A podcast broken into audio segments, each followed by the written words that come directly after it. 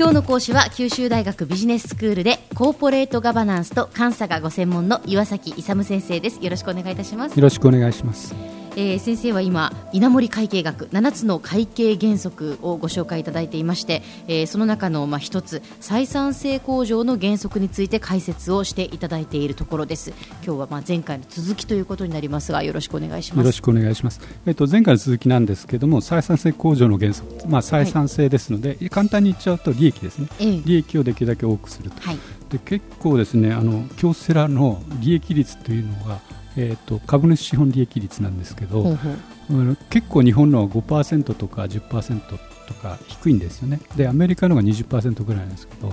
強制が高くて10から20ぐらいなんです。結構高いんです。しかもあの設立から今までですねあの約半世紀50年あるんですけども1回も期間で損失出したことないみたいそうなんですか。すごい。すごいですね、だからこれはすごいと思うんですよね。でえー、その採算性、まあ、利益をですね付加価値として捉えて、えー、向上させていくと。簡単に復習しますと総出荷、えー、であるあの外部に売った分と社内の他のアメーバに売った分、まあ、それが総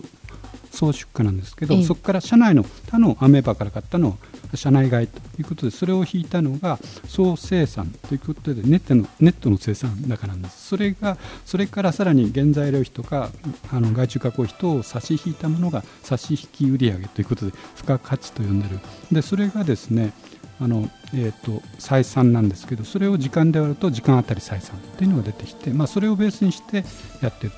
えー、それでですねあの京セラであの使っている原価計算に相当するものがあるんですけども、はい、売価還元原価法による経営っていうのをやってるんですよ。で普通の場合はですね標準原価計算とか実際原価計算ということで原価計算制度でですね、まあ、そういう原価計算制度をしっかり持つと いうことなんですけど、ええ、京セラの場合はそうでないということなんですね。ほ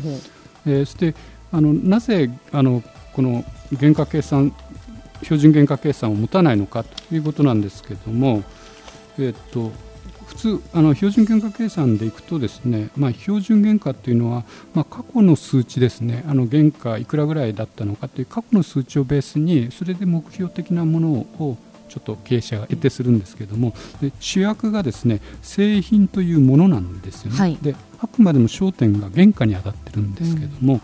うん、えっと、京セラの場合はアメバ経営なんで、えー、主役は人なんですよね。で人で,、えーえー、で現在の価格に焦点を当てていると。で何かということなんですけどあの標準原価計算の場合はあの製品というものの原価なんですけれども、はい、アメバ系の場合は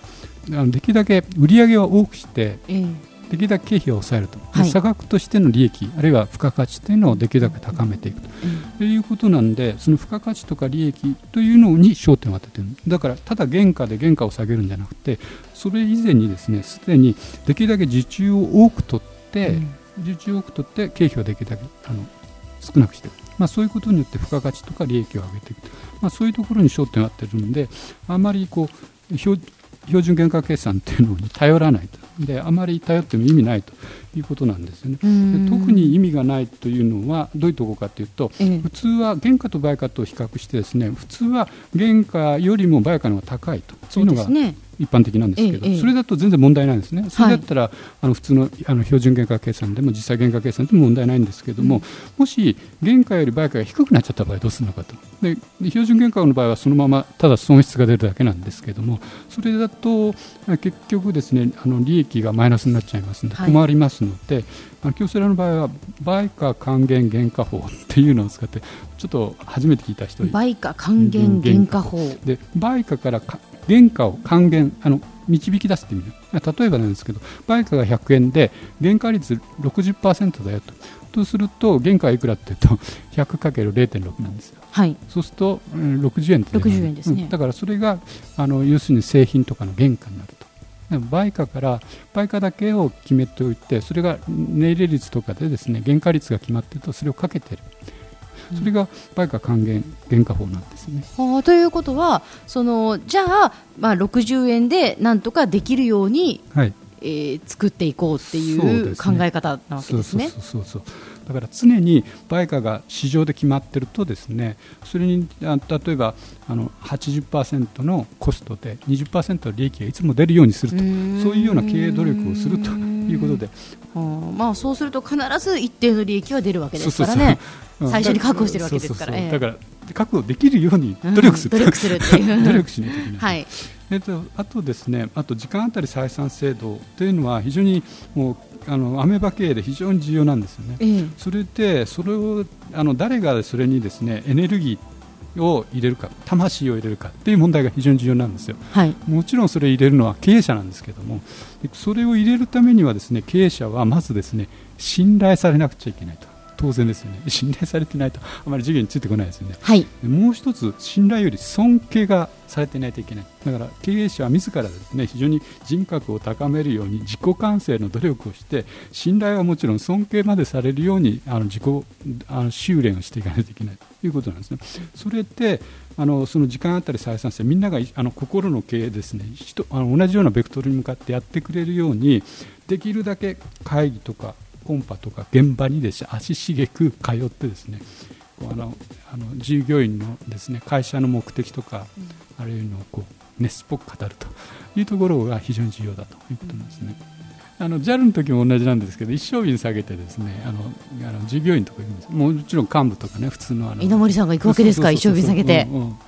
経営理念がですねそもそも従業員の物心とものあのともにあの幸福になるということですので、まあ、それを実現するためにですね従業員をサボってちゃいけないんだと いうことでですね、まあ、そこのコンパトを開いたりあるいはやっぱり現場に足しげく通ってですねあのあなたのこのあの役割はこういうんですよとこう会社はこうやるとあのこういうふうに会社が永続していきますよということを熱っぽく語るというのが非常に重要。ということなんですね。では先生まとめをお願いいたします。えー、っとですね、採算性向上ではですねやっぱりあの心の経営ですからあの従業員にですねあの信頼とか尊敬される 経営者でなくてはいけないということが非常に重要であるということですね。今日の講師は九州大学ビジネススクールでコーポレートガバナンスと監査がご専門の岩崎勇先生でしたどうもありがとうございましたありがとうございました